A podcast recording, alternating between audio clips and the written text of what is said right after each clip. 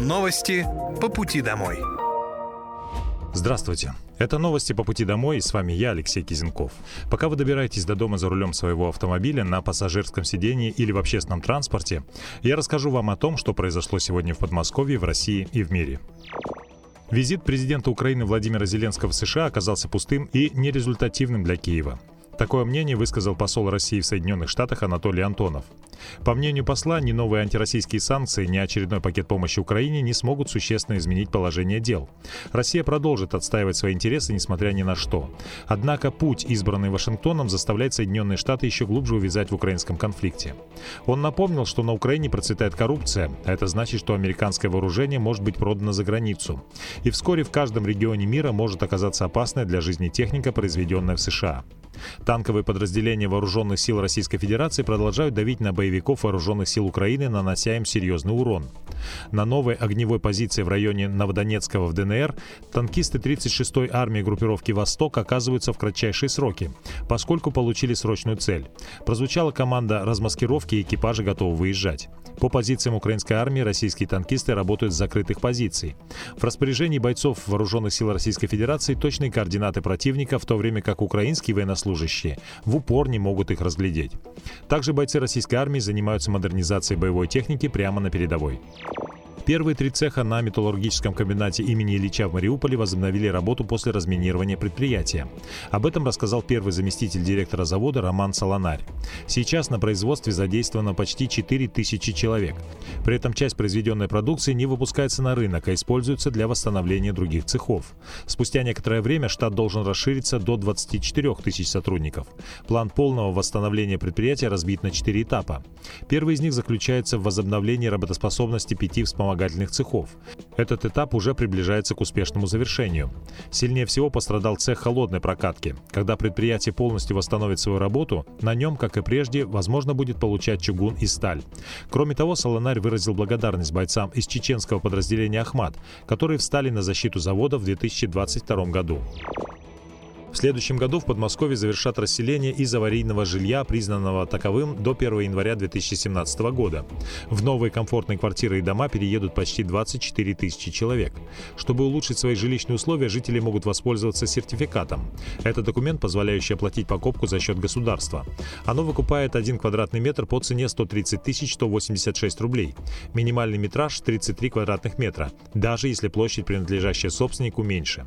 Таким образом, выплата по сертификату сертификату составит не менее 4 миллионов 296 тысяч 138 рублей. Еще один вопрос – это все, что касается расселения аварийного жилья. В следующем году мы завершаем программу до 2017 года и открывается новая большая программа. Вы знаете, что мы первым из регионов предложили сертификаты, которые позволяют человеку свободу выбора в части географической возможности приобрести жилье. Программа сертификатов, мы ее дальше продолжаем. А для многих многих она оказалась удобной, оперативной. Не нужно ждать, когда построят дом, а, соответственно, буквально в короткий период э, получить все, чтобы приобрести квартиру там и, может быть, большего размера, где это удобно той или иной семье, где они планируют дальше свою работу, свое будущее. Первый этап у нас был 380 э, тысяч квадратных метров, как я сказал, мы его заканчиваем. И, соответственно, следующий этап. Как всегда важный, наша задача максимально интенсивно работать и над расселением аварийного жилья, но и заниматься, конечно, по реновации э, расселением ветхого жилья. Тоже тема важная и очень чувствительная. Расселение проводится в рамках нацпроекта «Жилье и городская среда». Парламентарии готовы проработать вопрос о создании отдельного кода для блогеров в общероссийском классификаторе видов экономической деятельности. Это фактически будет обозначать признание профессии блогер. В Государственной Думе на круглом столе 11 декабря подняли вопрос не только классификации сферы, но и ее регулирования, в частности, обязан ли тот, кто дает советы, например, по лечению, иметь профильное образование. История взаимоотношений власть-блогеры длинная, но малопродуктивная. По мнению вице-спикера Госдумы Петра Толстого, это связано с тем, что большинство блогеров блогеров считают депутатов хмурыми персонажами, которые, я цитирую, запрещают хорошее и ничего хорошего не скажешь об этих людях. А многие законодатели в силу возраста и скромного личного опыта считают блогеров довольно безответственными балаболами. Не секрет, что, к сожалению, в этой сфере достаточно много откровенных мошенников, очень словоохотливых и набирающих большое количество аудитории. Конечно, хочется, чтобы она была прозрачной, чистой. Я уверен, что блогеры тоже в этом заинтересованы, отметил Толстой. С января по конец ноября текущего года в Подмосковье зафиксировали 3621 дорожно-транспортное происшествие с погибшими и пострадавшими. Это на 2% ниже по сравнению с аналогичным периодом прошлого года, сообщает пресс-служба Минтранса региона. Показатели дорожной аварийности в Подмосковье за 11 прошедших месяцев снизились по сравнению с предыдущим годом. Число ДТП на 2%, число погибших на 5% и число раненых на 2,5%. Отмечу важный момент, что увеличилось количество столкновений, в том числе попутных, а также наезды на стоящие автомобили. Также среди частых видов ДТП за этот период наезды на пешеходов на переходах, сказал зампред правительства министр транспорта Московской области Алексей Гержик, слова которого приводит пресс-служба. В ведомстве добавили, что чтобы обезопасить себя от возможной аварии и водители и пешеходы должны соблюдать ПДД. Не следует останавливаться на скоростных трассах на обочине или у отбойников даже на короткое время. Если необходимо остановиться, то лучше доехать до специальных карманов, площадок отдыха или заправочных станций, чтобы не стать жертвой повторного ДТП. Другие автомобилисты могут не заметить водителя на обочине, особенно во время сложных погодных условий – тумана, снегопада, метели. При возникновении чрезвычайной ситуации на дороге нужно незамедлительно звонить в 112. Заболеваемость ОРВИ и гриппом в Москве соответствует нормам сезона. Однако для профилактики жителям столицы следует носить маски в общественных местах, сообщило Московское управление Роспотребнадзора. В период эпидемиологического подъема заболеваемости ОРВИ и гриппом рекомендуется принимать меры неспецифической профилактики. Сократите время пребывания и пользуйтесь маской в местах массового скопления людей и общественном транспорте, говорится в сообщении ведомства. В настоящий момент в Москве заболеваемость гриппом остается на высоком уровне, но доля вирусов негриппозной и теологии все же преобладает, отметили в Роспотребнадзоре. В ведомстве также призвали москвичей тщательно обрабатывать руки, промывать нос после посещения общественных мест, регулярно проветривать в помещениях и есть больше продуктов с витамином С.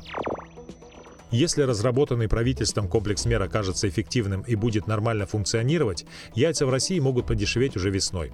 По словам первого заместителя председателя Комитета Совета Федерации по аграрно-продовольственной политике и природопользованию Сергея Митина, главный выход из ситуации – контролировать то, что в экономике называется переменными затратами. Расходы на топливо, содержание производственных мощностей, заработную плату, транспортировку. По правилам тарифы на естественные монополии должны быть в пределах роста инфляции, установленной Центробанком. Но, к сожалению, сожалению, так получается не всегда. Средства материнского капитала планируют выплачивать только семьям, где родители имеют российское гражданство, а у детей есть гражданство России по рождению. Такой законопроект приняли во втором чтении на пленарном заседании Государственной Думы 12 декабря. Документ разработан депутатами ЛДПР. Как пояснил глава Комитета Госдумы по труду и соцполитике Ярослав Нилов, сейчас право на мат-капитал возникает при рождении и усыновлении детей у людей, имеющих гражданство России независимо от их места жительства. Депутаты предложили уточнить, что для оформления семьей мат-капитала ребенок должен получить гражданство России по факту рождения.